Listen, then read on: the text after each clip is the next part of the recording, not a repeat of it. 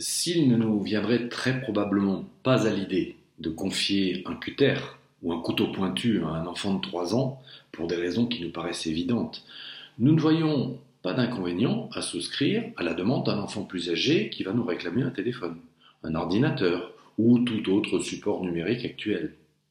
Il paraît en effet à bon nombre d'entre nous impensable de priver l'enfant d'un outil du quotidien devenu si essentiel dans la société d'aujourd'hui. Pour beaucoup, ôter ses écrans à un enfant aurait équivalu, en d'autres temps, à le priver d'un livre, sous prétexte que cela aurait pu le rendre idiot. Le cutter, pas plus que l'écran ou le livre, ne sont dangereux. Cependant, leur mésusage peut avoir des conséquences négatives pour la santé ou la sécurité de l'enfant qui les utilise. C'est donc bien la manière dont il s'en sert qui peut rendre l'outil pernicieux, mais on n'a jamais vu un outil, quel qu'il soit, agresser son utilisateur. La demande de l'enfant ou de l'adolescent marque donc le moment où son désir de le posséder s'exprime auprès de son parent. Une situation bien banale, somme toute.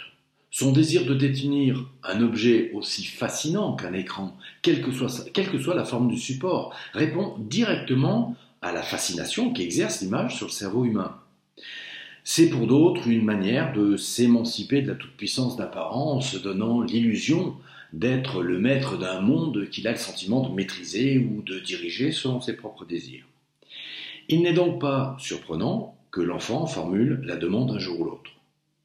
Sa requête répond-elle cependant au fait qu'il est assez mûr pour l'utiliser? Comment savoir? Le parent recadre bien sûr son emploi par des règles, ou encore extorque à l'enfant hein, de vaines promesses quant à leur usage, histoire de se rassurer et d'espérer que tout se passera pour le mieux sans toutefois y croire véritablement. L'expérience montre que l'enfant s'arrange très vite de la situation, mais à sa manière. Il regarde ses écrans comme autant, de moyens de se procurer du plaisir par le jeu notamment. Rarement il les considère comme des outils. Il n'est donc pas surprenant de constater que leur utilisation ne cadre pas toujours avec le souhait de leurs parents. L'aspect ludique de l'objet retient principalement son attention. Ce n'est pas un secret ni même une surprise. Hein. Rien de plus normal au fond que d'adapter l'objet à son besoin fondamental, jouer. C'est donc à l'usage que le parent découvre très vite la supercherie. Il s'était pourtant engagé à respecter les règles établies. Il avait promis de ne pas dépasser son temps d'écran, de ne pas l'utiliser à table, ni la nuit, de le couper lorsqu'on lui demanderait.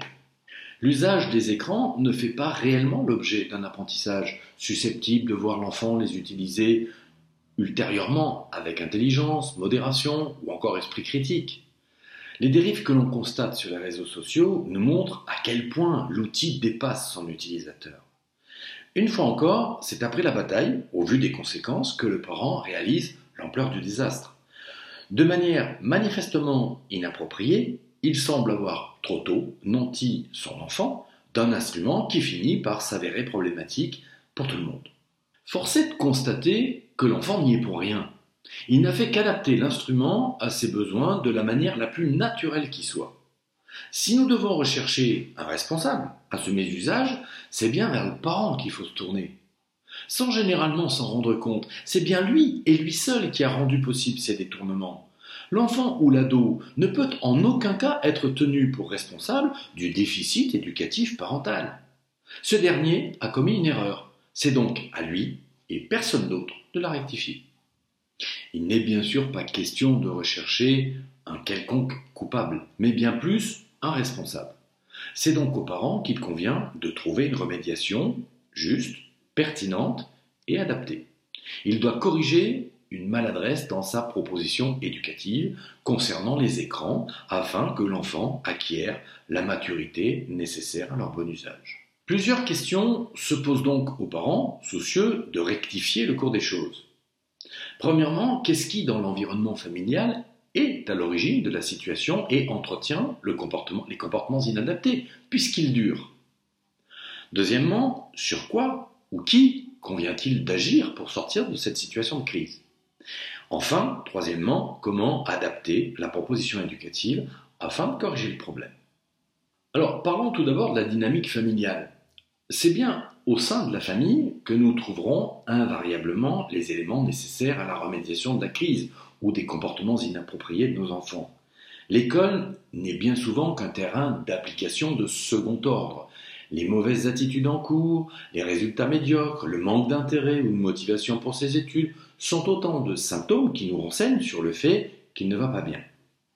Il s'avère tout à fait exceptionnellement rare que le problème vienne de l'affaire scolaire. L'enfant exprime le plus souvent à l'école que quelque chose ne va pas bien ailleurs. Hormis bien sûr l'éventualité d'un harcèlement ou d'une incompatibilité profonde avec son enseignant. Une remarque désobligeante, une mise au banc du groupe, des colibés, sont autant de sources de souffrance pour lui, et celles-ci n'ont pas. Ces comportements inadaptés sont donc le signe tangible d'une souffrance, qui va rapidement trouver une résonance au sein même de la famille. L'idée qu'il se fait de la réalité, autrement dit les impressions qu'il peut nourrir sur ce qu'il vit ou semble comprendre du monde qui l'entoure, l'amène à se forger une carte, parfois très approximative, voire fausse. Hein. Ces impressions ne sont en effet qu'un reflet très édulcoré du réel où l'émotion joue un rôle prépondérant. Il n'est pas rare de rencontrer des enfants ou des ados nourrissant le sentiment de ne pas se sentir reconnu ou écouté. D'autres ne se sentent pas aimés ou pas suffisamment. Enfin, certains nourrissent un sentiment d'insécurité profond. Ce sentiment de manque de reconnaissance, de désamour ou d'insécurité repose le plus souvent sur des impressions fausses, mais qu'ils ressentent cependant comme étant bien réelles au regard de la souffrance qu'elles produisent. Cette souffrance profonde, invisible, finit tôt ou tard par trouver un chemin. L'enfant, littéralement envahi par un inconfort majeur sur ses besoins vitaux, va exprimer ce qu'il ressent sous la forme de comportements inappropriés qui sont des indicateurs de son état profond. Ce qui était invisible devient visible ou audible. C'est le moment de la crise. Toute attente ou demande de son parent est alors bonne à prendre et constitue le prétexte privilégié à l'expression de de cet inconfort psychique. C'est sous la pression de son inconscient, témoin de son état profond, que l'enfant va, bien malgré lui, opposer à son parent un comportement de transgression dont il sait pertinemment qu'il va déclencher une crise. À cet instant précis, s'il a parfaitement conscience qu'il ne devrait pas, il ne peut toutefois s'empêcher de transgresser quand même c'est plus fort que lui. Il ne peut en aucun cas résister. Sa conscience qui sait qu'il ne faut pas va s'effondrer et laisser libre cours à la pression inconsciente dont le travail est garantir l'équilibre, coûte que coûte de ses besoins vitaux d'existence, de sécurité et d'amour. Malgré sa connaissance des règles concernant l'utilisation de ces écrans et peut-être même sa volonté sincère de les respecter, il va les transgresser. Le parent aura beau essayer de répéter, de crier, de punir, rien n'y fera. Tout parent parvenu à ce stade se heurte à une incompréhension bien légitime. La seule issue possible pour sortir de sa dissonance est alors de penser que son enfant le fait exprès ou qu'il le cherche. Mais alors dans quel but? Le détruire? Aucun parent ne peut véritablement y croire une seule seconde. Ça n'aurait pas de sens. D'autant que l'enfant éprouvera invariablement le besoin de s'en excuser une fois la crise passée. J'ai pas fait exprès, je sais pas pourquoi, j'ai pas pu m'en empêcher. N'y aurait-il pas alors une autre explication, une autre analyse, qui présenterait au moins l'avantage de sortir de la crise par le haut et de voir, de le voir, de voir, grandir l'enfant par un gain de maturité nécessaire à son bon développement? Le thème des écrans se présente dans de nombreuses familles comme un rituel parfois plurijournalier qui se déroule sous la forme d'une crise qui peut être euh, très violente. L'enfant, outre la transgression des règles établies, peut se montrer irrespectueux, voire insultant, bafouant par là même toutes les valeurs qui lui ont été patiemment transmises sa courte vie durant. L'observation du comportement face à ces écrans montre clairement que celui-ci oscille entre toute puissance et plaisir. Le vocabulaire fleuri dont il témoigne lorsqu'il perd une partie, ses hurlements ou ses, rires tonitruants lorsqu'il la gagne montrent à quel point il a oublié qu'il ne vit pas seul. Il laisse libre cours à son émotion, ce qui en soi n'est pas choquant, mais ce n'est peut-être ni le moment ni l'endroit. Il doit intégrer également les codes à respecter au nom du bien vivre ensemble et apprendre à freiner ses ardeurs, tout comme ses humeurs. Le parent observe donc que l'usage des écrans semble se faire au détriment de l'intégration des règles de vie basiques et du respect d'autrui. Qu'il s'oublie de temps en temps ne signifie pas qu'il faille intervenir, bien sûr. C'est à partir du moment où l'habitude semble s'installer qu'il convient d'envisager de réagir. Les effets collatéraux, fléchissement de l'appétence ou des résultats scolaires, mauvaise humeur récurrente, le manque de respect, la baisse de l'intérêt ou de la motivation pour d'autres activités, l'isolement, le renfermement sur soi, les conduites autistiques ou asociales sont généralement le signe d'une symptomatologie caractéristique. Le comportement de l'enfant indique très clairement aux parents qu'il va devoir intervenir afin de recadrer l'usage de l'outil de manière à ce qu'il soit utilisé de façon plus appropriée. Alors abordons maintenant la problématique du rituel des écrans. Si, un rituel comme se serrer la main, se dire bonjour, aller à la messe ou se laver les dents, vise avant tout à participer à une certaine idée que l'on se fait de la qualité de notre vie, il constitue également une étape importante dans la bonne marche de ce qu'on pourrait appeler le vivre ensemble. Il tente à nous faire grandir. Or, si nous observons de plus près le rituel des écrans chez nos chères têtes blondes, il semblerait plutôt que celui-ci empêche littéralement l'enfant de grandir, en les confinant dans des comportements immatures qu'ils ne parviennent pas à dépasser. Ratant ainsi son objet d'évolution, ce rituel devient pervers. Le rituel pervers chez l'enfant pourrait donc se définir comme un comportement récurrent, systématiquement inapproprié aux yeux du parent, source inévitable de conflits au cours desquels celui-ci s'épuise à réagir, à rabâcher, à gronder ou à punir. Une analyse rationnelle de ce conflit ne permet pas aux parents, ainsi que nous l'avons vu, une explication satisfaisante à la signification réelle du comportement de son enfant. À cela, il faudrait ajouter le fait qu'un comportement, adapté ou non, n'aura tendance à se reproduire qu'à l'unique condition qu'il présente un bénéfice. Or, en la matière, le conflit résultant du rituel des écrans ne laisse entrevoir aucun bénéfice pour personne.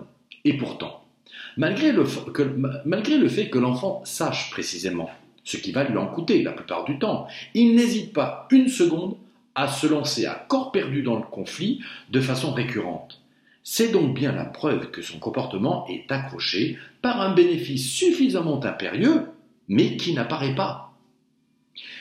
La raison tient peut-être au fait que nous ne regardons pas l'événement avec la bonne paire de lunettes.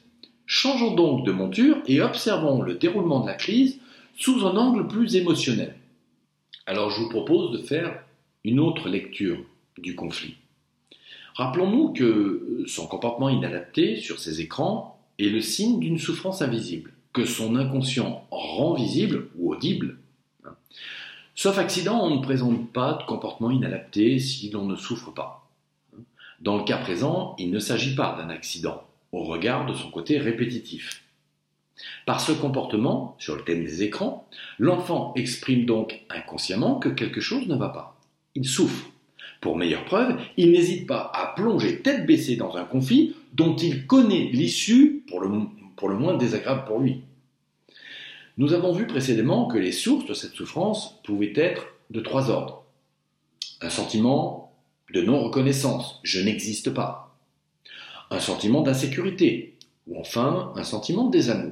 Cela ne signifie pas qu'il ne les reçoit pas de son parent, bien sûr mais il a pu être fragilisé par une expérience malheureuse ou douloureuse dans sa journée, sans que le parent ne le sache. C'est cependant en sa présence qu'il va exprimer ce qui l'envahit et qui ne peut plus être contenu davantage. En soi, cela n'a a priori rien d'étonnant qu'il se tourne vers la personne la plus importante de sa vie pour en témoigner. À ce stade, le conflit est noué. Au moment même où le parent réagit pour tenter de mettre un terme à ce qu'il ne connaît que trop bien. Il s'empresse alors de répéter les règles tout en s'énervant et finira le plus souvent par punir, quoi de plus normal au fond? C'est cependant sans compter qu'il est en train d'apporter une, une, remédiation dont il sait pertinemment qu'elle va s'avérer stérile. Il sait que ça ne marche pas, mais il continue quand même.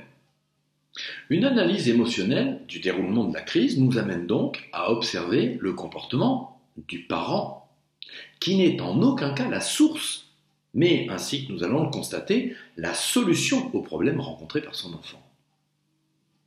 Sa réaction au comportement de l'enfant, bien que compréhensible, a un triple effet pour le moins inattendu mais bien réel.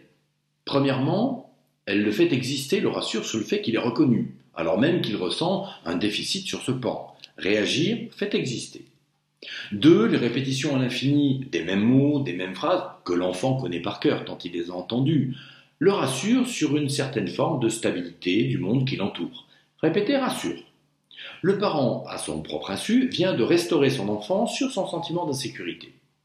Trois, enfin, la punition ou les cris ne seront pour lui rien d'autre qu'un témoignage qu'il est aimé. Qui aime bien châtie bien, disaient nos anciens. Ou combien parmi nous expliquent-ils encore à leurs enfants que s'ils donnent la fessée, c'est pour son bien?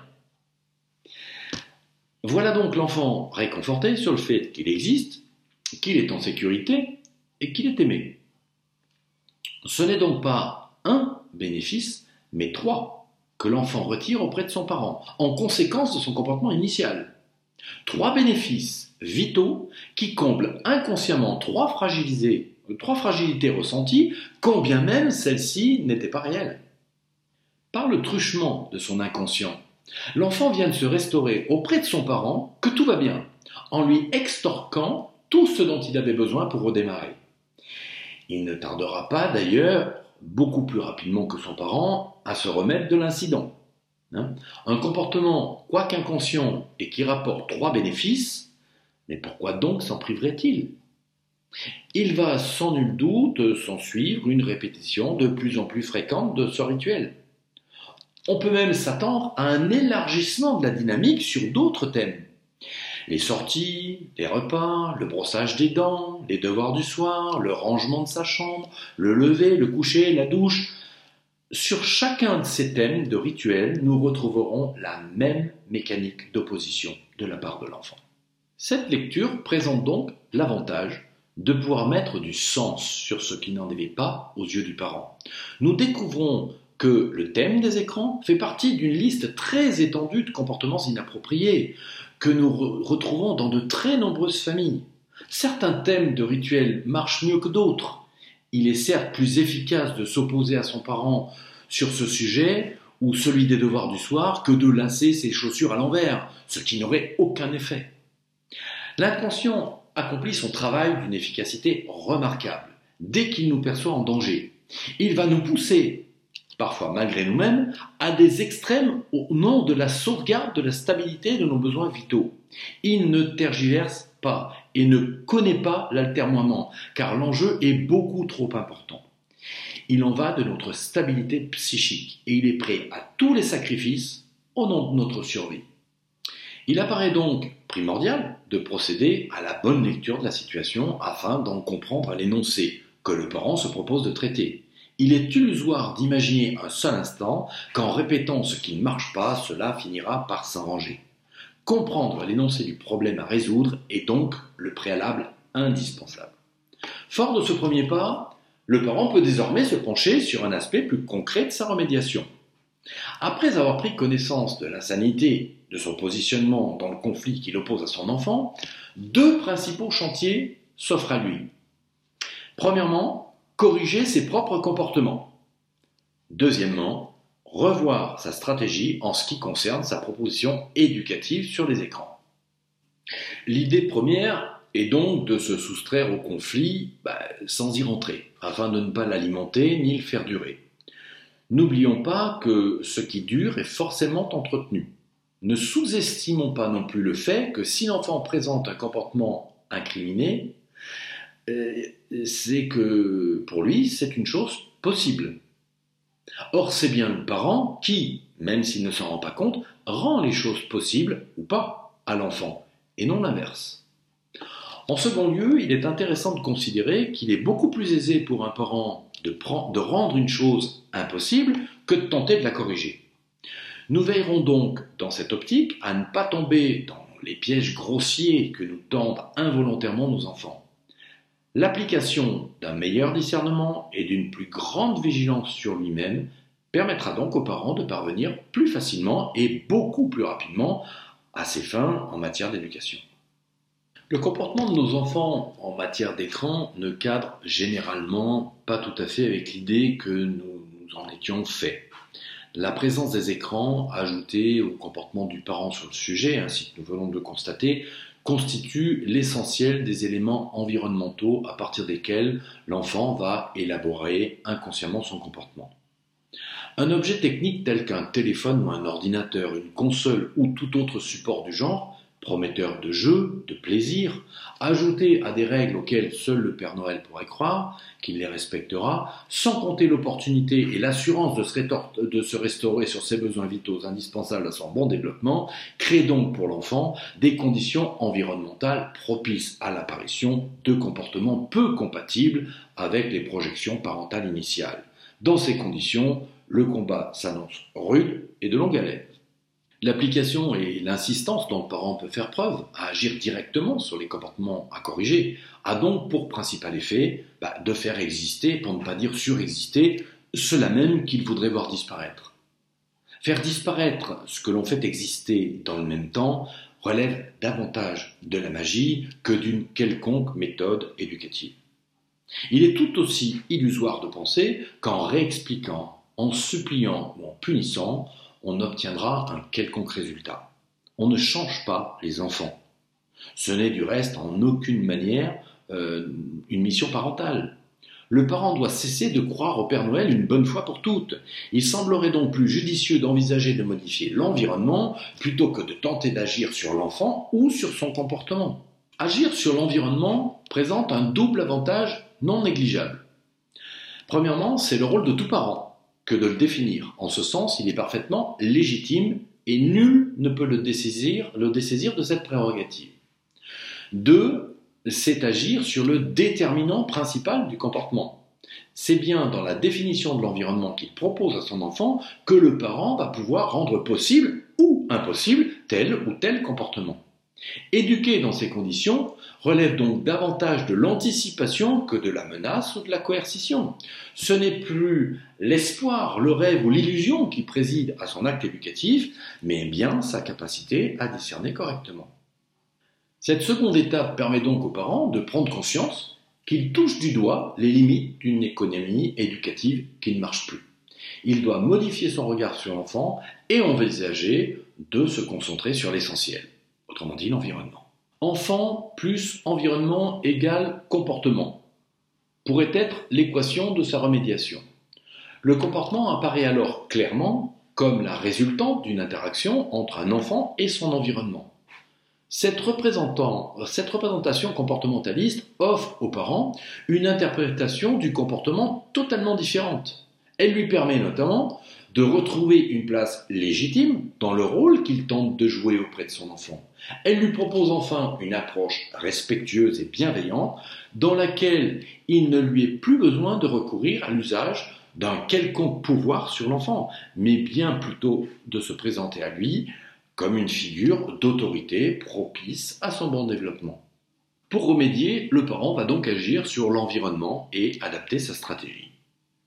En premier lieu, il s'agit de rassurer l'enfant ou l'ado sur le fait qu'il n'est en rien responsable de la situation de crise qui peut découler de ses comportements face à ses écrans. Certes, il est bien conscient que ceux-ci ne sont pas toujours adaptés, mais il semblerait qu'avec la meilleure volonté du monde, il lui soit impossible de les corriger ou d'en changer. Expliquez-lui alors que c'est vous qui avez commis une erreur, en présumant de sa capacité à utiliser ces écrans de façon raisonnable et dans le respect des règles définies. Vous pouvez donc très simplement lui faire remarquer qu'au vu de ses comportements, même si l'on tire un certain plaisir à l'usage sur ces écrans, il, apparaît évident à tous que sa maturité n'est pas au rendez-vous ainsi que vous l'aviez espéré. Vous, vous vous devez donc de rectifier le tir et de corriger votre erreur. C'est non seulement votre devoir, mais cela apparaît également comme une nécessité au regard des multiples conflits sur le sujet.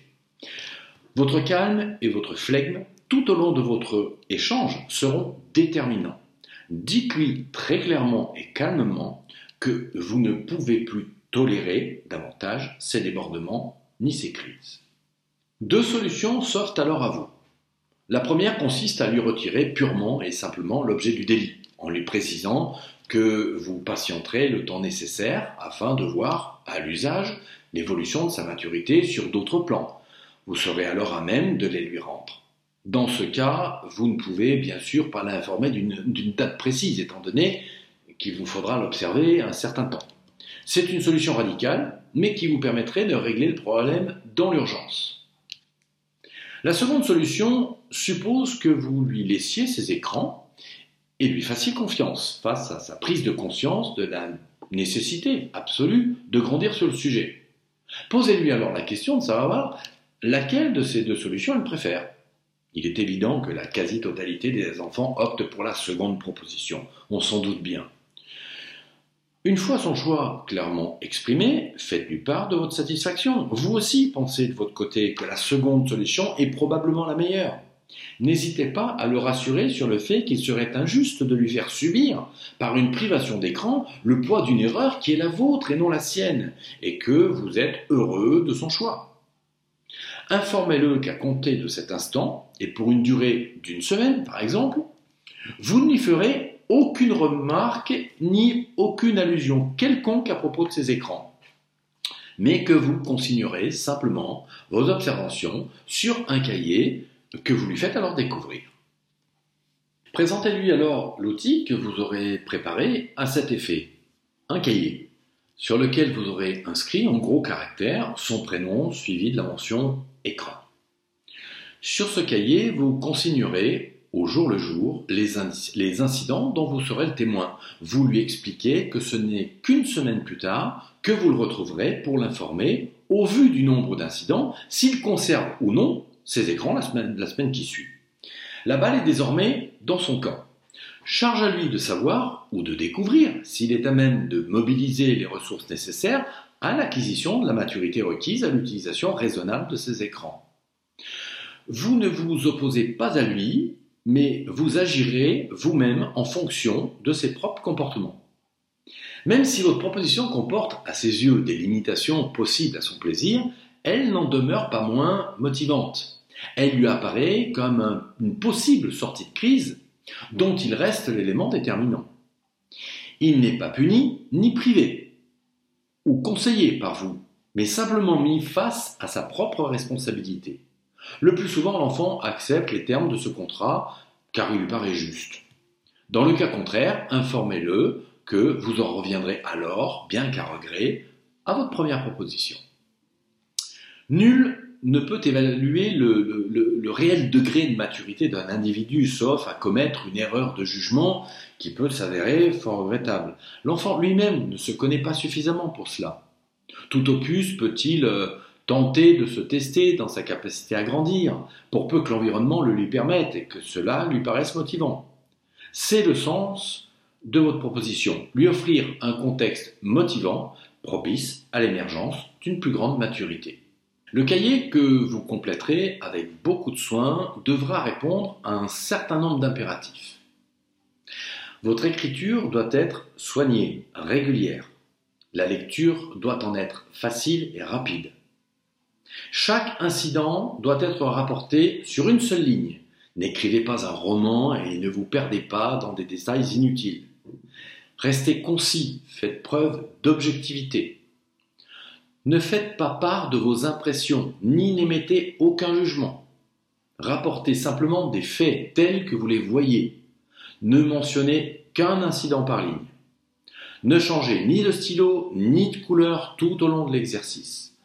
Échangez de page chaque semaine. Ce cahier sera laissé sur un meuble de la maison, à la libre consultation de tous. Il va sans dire que votre enfant y fourra tôt ou tard son nez, lui aussi surtout si vous ne le lui demandez pas. C'est justement en cela que réside tout l'intérêt de l'outil. Lorsqu'il prendra librement connaissance de son contenu, mu par une curiosité aiguisée par votre silence euh, sur ses potentiels dérapages, il se reverra tout en images à la simple lecture de vos remarques. Même s'il s'enferme dans le déni, il saura, au fond de lui, que tout ce qui est écrit est vrai. Par conséquent, il est important que le parent ne tienne aucun compte de ses éventuelles réactions. Laissez-le librement se débrouiller tout seul de ses impressions ou de ses justifications, cas échéant. Elles n'intéressent que lui et lui seul. N'oubliez jamais que l'on ne fait pas exister en aucune manière ce que l'on veut voir disparaître. Apprenez donc à vous taire et à ne pas réagir intempestivement à toutes ces allégations, surtout si celles-ci ne vous semblent pas justifiées. Tournez simplement les talons et vaquez le plus naturellement du monde à vos propres occupations. L'échéance hebdomadaire arrivée, retrouvez-vous comme convenu afin de lui faire part de votre décision. Nul besoin, là encore, de vous justifier ou d'expliquer les raisons de votre choix. Restez sibyllin, plutôt avare de détails, et montrez-vous ferme dans votre décision. De deux choses l'une, soit son comportement vous a paru plutôt satisfaisant, et vous avez noté des efforts substantiels de sa part durant la semaine, auquel cas vous l'informerez de la, reconduction de votre confiance sur la semaine, la semaine suivante. Soit la liste des incidents ne vous paraît pas acceptable. Dans ce cas, demandez-lui simplement de vous apporter ses écrans. S'il refuse, ne vous en inquiétez pas. Saisissez-vous simplement d'un post-it sur lequel vous inscrivez lisiblement, sans vous précipiter, plus un jour, et remettez-le lui. Réitérez le manège et en incrémentant un jour supplémentaire sur un nouveau post-it à chaque fois pour chacun de ces refus. Il ne tardera pas à comprendre, face à votre calme détermination, qu'il ne remportera pas la partie et qu'il est tout bonnement en train de créer lui-même les conditions de sa propre frustration. Il est évidemment indispensable que le coût soit payé. Si d'aventure, après s'être offert 4 ou 5 jours supplémentaires avant de se résigner, il tentait de vous manipuler en, en optant pour un comportement exemplaire durant les jours suivants, sur d'autres sujets notamment, dans le but de vous infléchir avant l'échéance de sa dette. Saisissez-vous d'un nouveau post-it plus un jour. Il comprendra rapidement que certains de ses comportements sont alors devenus vains au regard de ce qu'il peut lui en coûter. Il découvrira qu'il n'existe pas de comportement sans conséquence. Mieux que toute explication, l'expérience que vous lui faites vivre aura un impact éducatif majeur. Votre stratégie vous dispensera de toute colère et de toute attitude inappropriée à son égard. Placé face à une situation qui ne lui permet naturellement plus le choix, nul besoin désormais de le menacer ou de le gronder, ni de le punir. Il s'en charge tout seul. Ainsi, vous gardez le contrôle de la situation et vous vous présentez à lui, à compter de ce jour, comme le garant du respect des lois et des règles familiales, en optant pour une attitude d'autorité qui ne tardera pas à produire son effet. Le rassurer sur le fait que vous êtes à même de gérer toute situation concernant en véritable adulte et non plus comme l'alter ego qu'il avait le sentiment d'avoir face à lui jusque-là. Lui, comme vous, devez dorénavant apprendre à choisir vos combats. Ce dispositif, bien que donnant des résultats rapides et souvent spectaculaires, ne doit pas faire oublier aux parents que l'effet produit doit être pérenne. Il est donc recommandé de le maintenir sur quelques mois afin de penser à l'abandonner naturellement, sans qu'il soit utile de le mentionner.